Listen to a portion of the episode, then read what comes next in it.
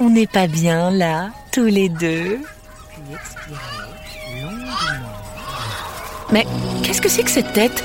Oh non, pas une catastrophe Oh non, non, non, non, non, pas sur mon tapis de yoga tout neuf Incroyable Aucun débordement Il faut vraiment que vous testiez l'innovation Pampers. Une nouvelle couche culotte avec une poche Stop and Protect révolutionnaire qui aide à éviter les fuites les plus importantes à l'arrière de la couche. Recommandée par 97% des parents l'ayant testé.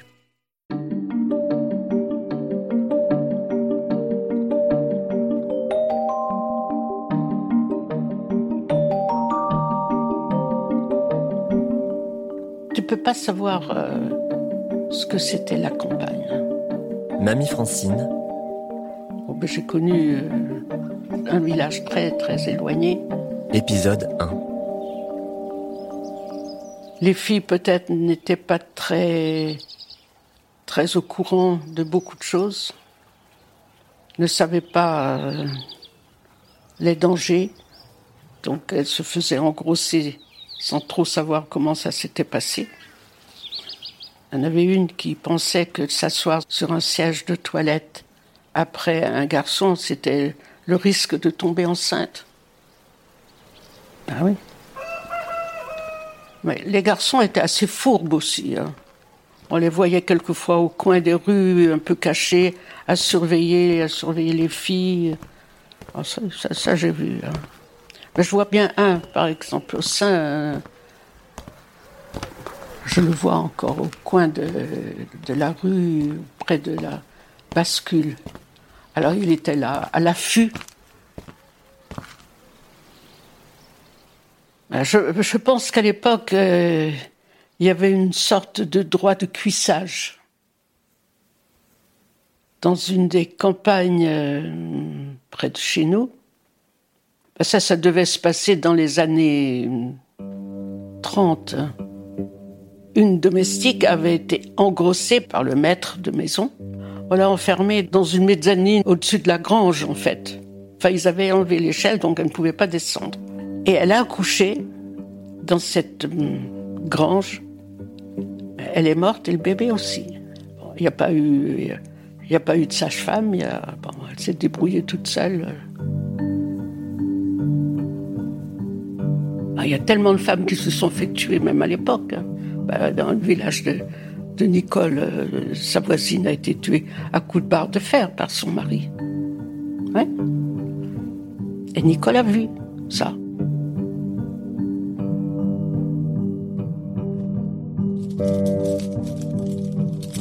L'éducation que les mères donnaient à leurs fils, c'était ça.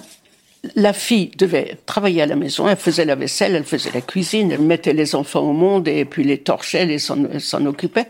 Et l'homme, lui, bah, l'homme devait travailler à l'extérieur, mais il n'avait pas à s'occuper du ménage. C'est l'éducation que les mères donnaient à leurs garçons. C'est ce que j'ai fait, moi. hein. Bah, ma mère, c'était un ange. C'était un ange. Elle obéissait. C'était mon père le patron. Je l'ai vu fatigué à ne pas pouvoir monter l'escalier, s'arrêter, s'appuyer à la rampe. Mais c'était comme ça à l'époque. hein. C'était comme ça. La femme, c'était l'esclave. Je crois que dans ma tête, j'étais quand même un peu rebelle. hein. J'étais euh, peut-être un peu méchante. Je pense que j'aurais aimé, j'aurais aimé dire peut-être prendre la défense de, de la femme, enfin gamine, gamine ou un peu plus âgée. Non, ben, on ne le fait pas, on le fait pas. Il y avait les parties de cartes. Et bon, ben, ils étaient entre hommes. euh, le soir, c'était des réceptions, le soir dans les fermes. Dans les fermes, et puis même chez nous.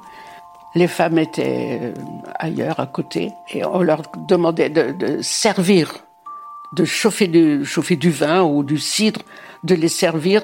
Allez, mais plus vite que ça, plus vite que ça, ça traîne. Grosse vache, tu peux pas bouger plus vite. Euh, Bon, ben, eux n'avaient qu'à se lever et puis le faire eux-mêmes, mais non. Un jour, je me suis rebellée quand même.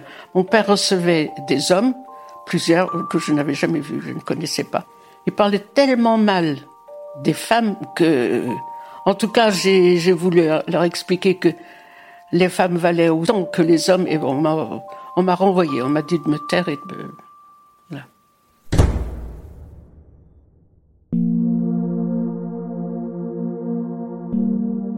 Tu te concentres.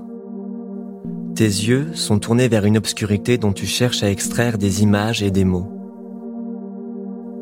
Ce que tu racontes, tu ne me l'as jamais raconté auparavant.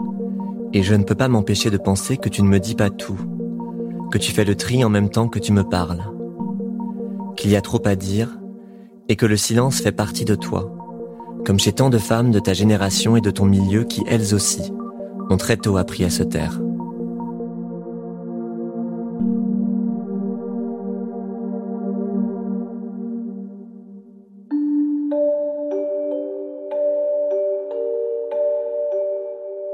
Mamie Francine, un podcast proposé par Ouest France et l'Acme Productions.